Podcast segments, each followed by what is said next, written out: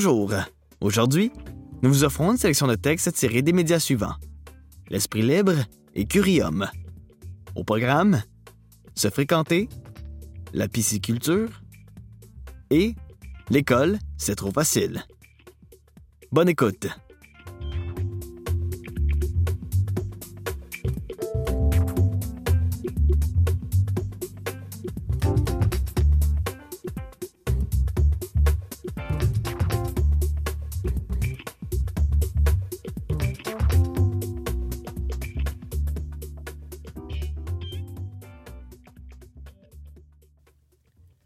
Fréquenter, un texte de Noé Klein, paru le 17 février 2023 dans la revue L'Esprit libre.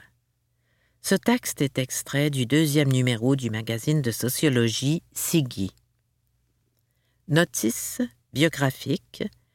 Au cours des dernières années, Noé Klein a tenté de déceler les normes amoureuses spécifiquement québécoises en menant une recherche sociologique sur les couples et les amitiés entre jeunes adultes québécois, québécoises et français, françaises. J'ai rencontré Célia, une québécoise de 24 ans fraîchement mise en couple avec un français. Avec une naïveté mesurée, je cherchais à comprendre la manière dont les relations amicales et amoureuses se construisaient et étaient reconnues comme telles. Célia me confiait alors j'ai toujours aimé être en couple. Je trouve que c'est un beau projet. Juste de s'engager dans quelque chose et de se laisser aller un peu plus aussi. À donner le droit à ses émotions, ne pas les retenir. De façon un peu malaisée, faut pas que je lui dise ça parce qu'on n'est pas en couple. Des choses comme ça. Je fus tout de suite interpellée par cette idée de ne pas pouvoir dire certaines choses hors du couple. À première vue, je pensais qu'elle faisait référence à la phase de séduction qui se déroule entre des partenaires potentiels, laisser paraître son intérêt en se faisant désirer, jouer avec les codes jusqu'à la concrétisation de la relation, ce moment où l'on se fait suffisamment confiance pour ne plus mesurer chaque parole et chaque geste. Mais il s'agissait d'autre chose. Au fil des entrevues, les participants, participantes québécois, québécoises, ont relevé unanimement une situation récurrente qui semblait échapper aux Français, Françaises nouvellement arrivés. Le couple est une étape avancée de la relation intime au Québec qui implique un ensemble de comportements particuliers. Se mettre en couple, c'est consentir à se projeter dans l'avenir et à intégrer la vie de l'autre. Si l'on ne souhaite pas répondre à ce genre d'attente, alors un modèle alternatif de relation existe, la fréquentation. La régularité avec laquelle cette situation revenait dans les témoignages me fit comprendre bien vite que j'étais face à une convention apparemment étrangère à mon bagage culturel de français. Ce n'étaient pas les comportements et le type d'interaction au sein de ces échanges qui m'étonnaient, mais bien le fait que cet ensemble de rapports intimes était déjà nommé et reconnu de la même manière chez tout, toutes les Québécois québécoises que j'interrogeais. La fréquentation m'a été présentée comme une relation dans laquelle les partenaires apprennent à se connaître à un rythme qui leur est propre. Le plus souvent, la sexualité est au centre des échanges, et c'est autour de cette dimension que se construit progressivement l'orientation de la relation. Mais la chose sur laquelle l'accent était mis et où le doute n'était pas permis était la suivante. Il ne s'agit pas d'un couple. Ce qui distingue le couple de la fréquentation au Québec, c'est cette notion d'engagement. La fréquentation se veut une relation qui ne demande pas aux partenaires de grands projets communs. Il s'agit de partager des moments ensemble en fonction des disponibilités affectives et horaires. Ce genre de rapport est censé s'intégrer au rythme de vie de chacun chacune sans venir le bousculer. Si l'intimité physique est propice au développement d'un attachement émotionnel, ce dernier doit cependant être contrôlé au risque de sortir des attentes que l'on peut avoir et être perçu comme un faux pas. L'amour et les sentiments sont surtout associés au couple, et leur présence conduit généralement à reconsidérer le lien qui unit des partenaires. L'apparition de sentiments amoureux dans une relation qui a pu se construire sans ces derniers peut mettre en péril un certain équilibre, d'autant plus s'il n'y a pas de réciprocité entre les personnes concernées. C'est à ce niveau que se joue une subtilité de la fréquentation, surtout lorsqu'elle implique des Québécois québécoises et des Français françaises. La fréquentation se forme souvent dans les débuts d'une relation intime, avant même que les partenaires prennent connaissance de ce que chacun chacune peut désirer de l'autre. Là où les Français françaises auraient tendance à considérer entrer en relation de couple par défaut, quitte à réévaluer régulièrement ce que ce couple signifie, les Québécois québécoises conçoivent d'abord la fréquentation. Cela leur permet de prendre le temps de partager un début d'intimité, d'estimer ce que l'on peut envisager ensemble sans s'inscrire d'office dans la trajectoire de la conjugalité. Le couple n'est qu'une orientation particulière qui demande un accord réciproque explicite des partenaires. Sans cet accord, la fréquentation peut durer indéfiniment tant que les partenaires trouvent satisfaction dans leur relation. Ce qui peut sembler être une subtilité de vocabulaire pour décrire des comportements similaires lors de l'entrée en relation intime amène un constat plus important. En considérant la fréquentation comme une relation à part entière, et non comme un substitut du couple ou d'une amitié, on ouvre une alternative à l'évolution d'une relation naissante. La fréquentation autorise l'inclusion d'affection, de sexualité, de développer une forme d'intimité avec l'autre sans invoquer les sentiments amoureux pour la soutenir. Si la reconnaissance de cette forme de relation mène parfois à certains quiproquos pour celles et ceux qui n'en connaissent pas l'existence, elle permet le plus souvent d'ouvrir une discussion explicite concernant les attentes que l'on peut avoir envers l'autre et sur l'orientation de la relation en question. Le couple conserve une place privilégiée et reste une référence pour comprendre l'intimité entre deux personnes. Célia accorde une grande importance à celui-ci, notamment pour la liberté d'être elle-même que le couple semble lui procurer. Toutefois, à l'image de nombreux jeunes adultes au Québec, la fréquentation fait pleinement partie de ces habitudes relationnelles qui se manifestent dans diverses rencontres intimes sans que cela ne remplace ses idéaux amoureux. La fréquentation vient pallier un manque de repères lorsque deux personnes souhaitent se rapprocher intimement sans nécessairement tendre vers un couple, même si celui-ci peut en venir à être envisagé. En reconnaissant la fréquentation comme un modèle de relation, on participe à l'élargissement du spectre des manières d'être ensemble.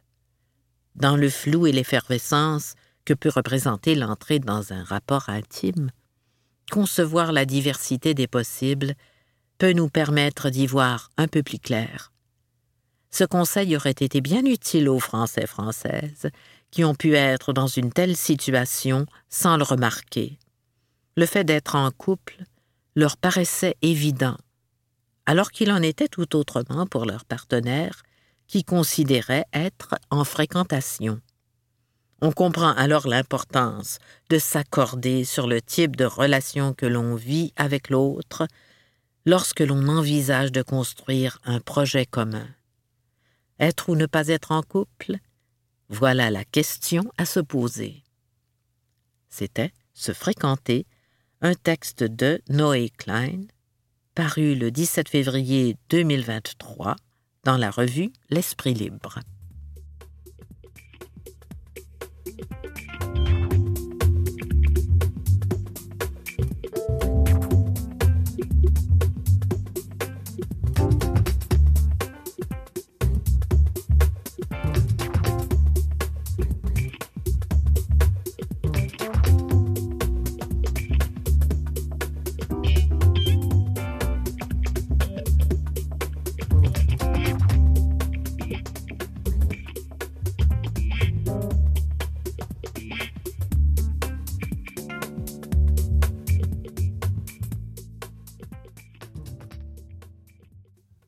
Pisciculture, un texte de Félix Tremblay, Cédric Prou et Alexandre Bélanger, paru le 21 février 2023 dans le magazine Courium. En collaboration avec l'école secondaire Soulanges, Courium est fier de partager avec vous, une fois par mois, des textes du projet Environnement, un monde de solutions. La pisciculture, c'est l'élevage de poissons en eau salée, saumâtre ou douce, ayant pour but d'approvisionner la population humaine. Il existe deux types de pisciculture, la production en étang et la production intensive en cage. Dans la production en étang, en bassin terrestre, les poissons se nourrissent majoritairement de nourriture biologique fournie par le milieu, tandis que, dans la production intensive, les poissons sont nourris seulement avec les vivres que les producteurs leur fournissent. La population humaine grandit et l'approvisionnement en poissons en milieu naturel n'est pas assez élevé, ce qui amène à devoir produire une plus grande quantité de nourriture en milieu artificiel. Sa création L'un des premiers traités de pisciculture a été écrit par Fan Li en 473 avant Jésus-Christ en Chine. Créé au départ pour l'élevage de la carpe, symbole de chance et de fortune, par les Chinois, cette méthode a été reprise par les Romains environ mille ans plus tard pour la production en eau douce. Aujourd'hui, la pisciculture ne sert pas seulement à l'élevage de la carpe, mais bien à l'élevage de plus de 350 espèces différentes de poissons. L'Asie est de nos jours le plus grand producteur piscicole en produisant plus de 90% des poissons d'élevage consommés par l'être humain. En 2018, la production mondiale totale d'espèces aquatiques était d'environ 179 millions de tonnes, 96,4 millions de tonnes pour la pêche et 82,1 millions de tonnes pour l'aquaculture. Selon des approximations, la demande en poissons pourrait atteindre 180 millions de tonnes d'ici 2030. Au Québec, les principales espèces de poissons élevées sont l'omble de fontaine, truite mouchetée, la truite arc-en-ciel et l'omble chevalier. Elles font partie de la famille des salmonidés plus de 145 entreprises québécoises sont spécialisées en aquaculture en eau douce. En 1976, la production piscicole du Québec était de 45 tonnes par an et seulement deux ans après, elle était déjà à 170 tonnes. De 2007 à 2011, les producteurs piscicoles ont produit environ 1300 tonnes de poissons chaque année. Problème. Un gros problème que la pisciculture a pour l'environnement est que, dans le cas d'une production en cage ou en filet, il n'y a aucune barrière entre les poissons d'élevage et leur environnement.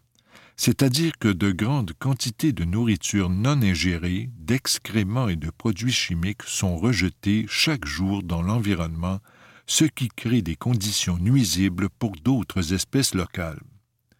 Également dans le contexte d'une production en mer, à l'aide de filets et de cages, les exploitations sont souvent situées près d'écosystèmes comme des estuaires ou près de récifs côtiers sensibles au changement de leur environnement. Certains écosystèmes sont souvent très endommagés ou même tout simplement détruits à cause des fermes piscicoles qui viennent s'y installer.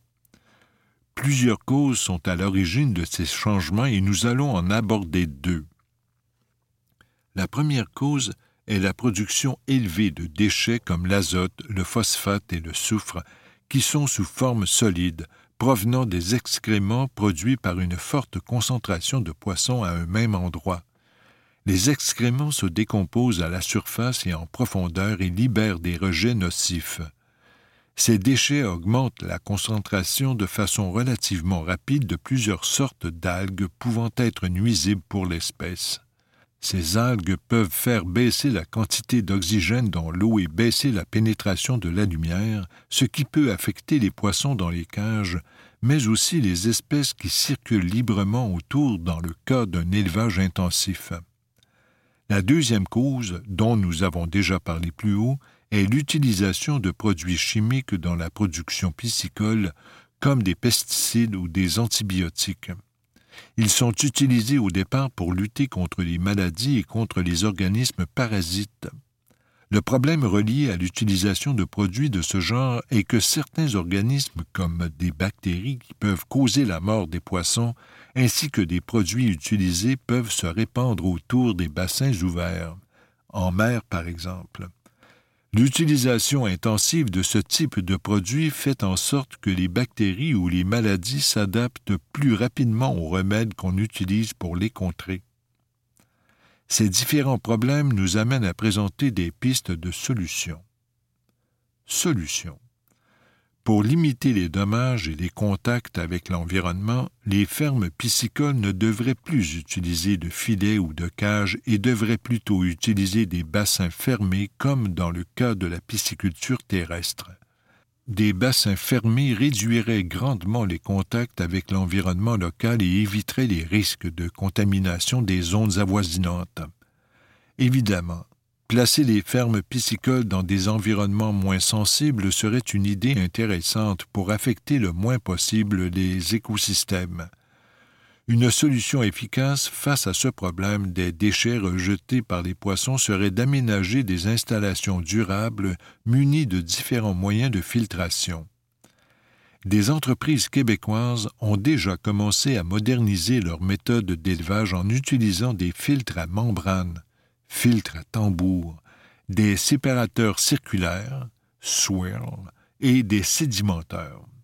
En gros, les filtres à membrane servent à filtrer l'eau et à nettoyer celle-ci des matières en suspension comme les fesses ou autres matières solides dans les bassins.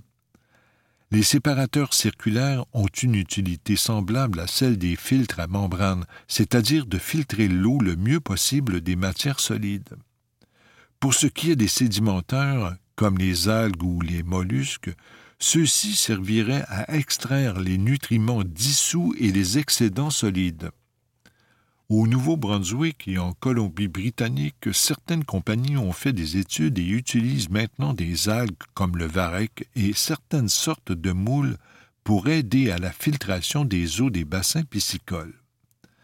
Certaines entreprises québécoises ont aussi aménagé des bassins nommés Carnell qui se nettoient tout seuls à l'aide de drains de surface et de fond.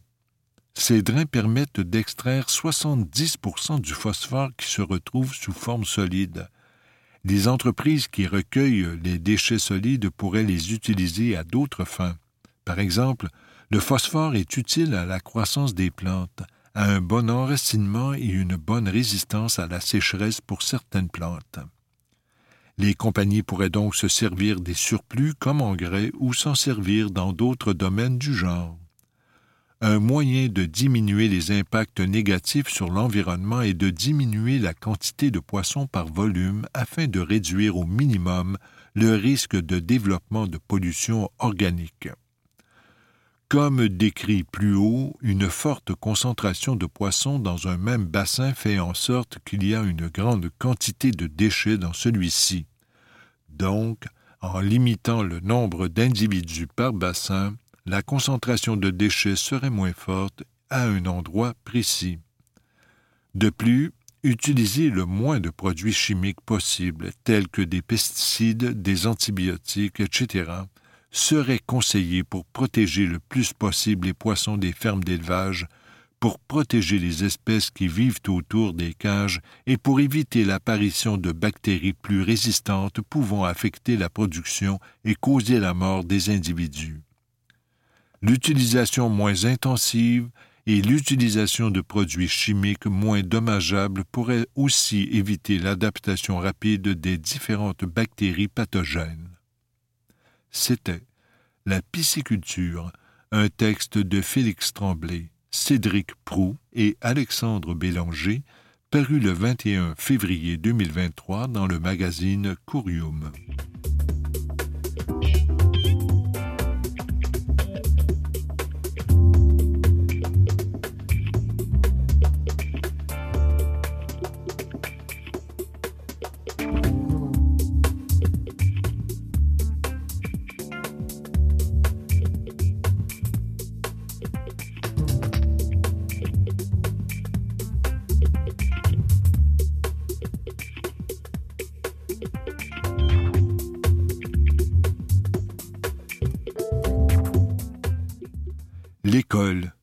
Trop facile.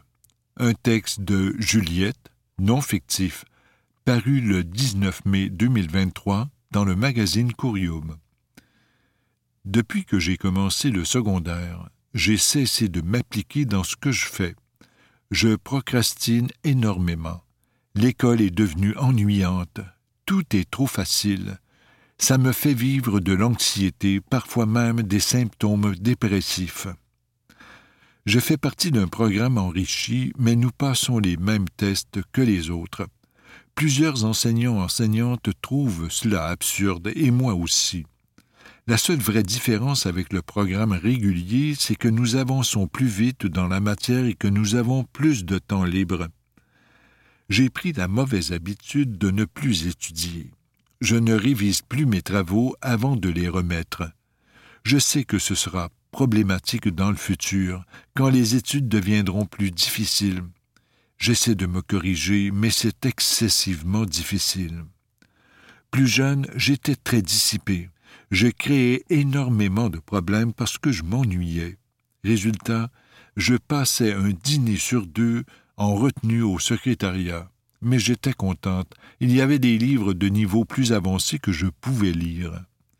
Plus récemment, j'ai eu des soucis de santé qui m'ont fait manquer plusieurs jours d'école. J'ai appris la matière par moi-même en consultant les notes de cours. Je n'ai pris aucun retard j'ai même obtenu 100% à un test de mathématiques et mes résultats étaient au-dessus de la moyenne pour quatre autres tests. J'en parle pour montrer à quel point on peut manquer de stimulation quand on apprend vite. Mes nombreuses absences m'ont aussi démotivé à aller à l'école. N'étant pas très sociable, je ne vois pas l'intérêt d'y aller quotidiennement si je me débrouille autrement. Ce manque de stimulation ne concerne peut-être pas la majorité, mais il a un impact. J'ai l'impression que ce problème est souvent oublié et que le système d'éducation baisse constamment la barre. Je sais que les ressources manquent et qu'on les attribue en priorité aux élèves en difficulté. Et nous, les élèves qui apprennent vite, on ne trouve rien pour satisfaire notre soif de connaissance. Je trouve qu'il y a un manque flagrant de ressources, du moins en Ontario, là où je vis. Juliette, non fictif, 13 ans. La réflexion d'Anne Brault-Labbé, psychologue. Dans plusieurs milieux scolaires, les connaissances sur la douance, qu'on appelle aussi haut potentiel intellectuel, HPI, sont très limitées. Les gens l'associent souvent à l'excellence, à la réussite ou à la facilité on croit à tort que les personnes douées sont toujours premières de classe et qu'elles peuvent très bien s'organiser toutes seules. Or, la douance, c'est bien plus complexe que cela. Les élèves doués n'apprennent pas au même rythme ni de la même manière que la majorité. Comme d'autres élèves neuroatypiques, personnes dont le fonctionnement du cerveau présente des particularités, exemple TDAH, autisme, etc., cela les différencie des jeunes de leur âge, parfois même de façon très importante. Pour plusieurs, il est difficile de fonctionner dans un programme régulier sans adaptation à leurs besoins. C'est un peu comme si on demandait à une patineuse de vitesse de s'entraîner avec les patins qu'elle portait toute petite. Ceux-ci ne sont ni à sa pointure, ni du modèle correspondant à ses capacités actuelles elle risque de devenir frustrée et possiblement triste de sentir qu'elle n'évolue pas comme athlète.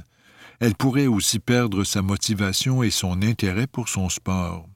Pire encore, elle n'apprend pas à surmonter les obstacles ou à fournir des efforts pour atteindre ses objectifs, des apprentissages très importants dans la vie.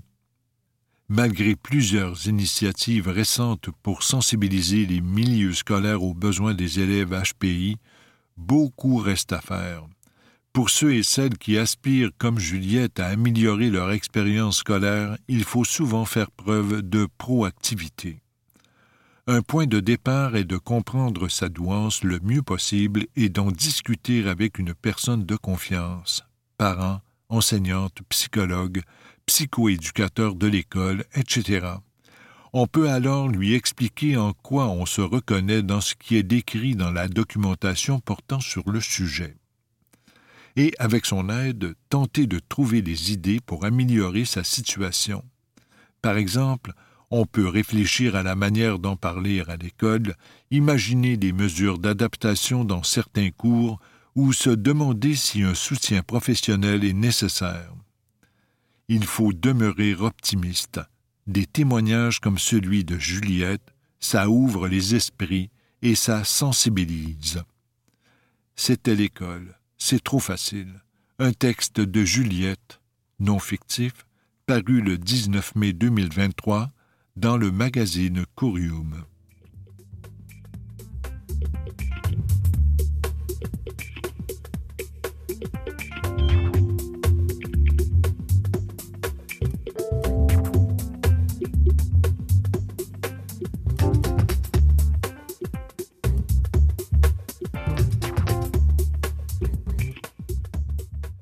Vous pouvez retrouver cette émission sur le site de Canalem à l'adresse canalem.visivoix.com.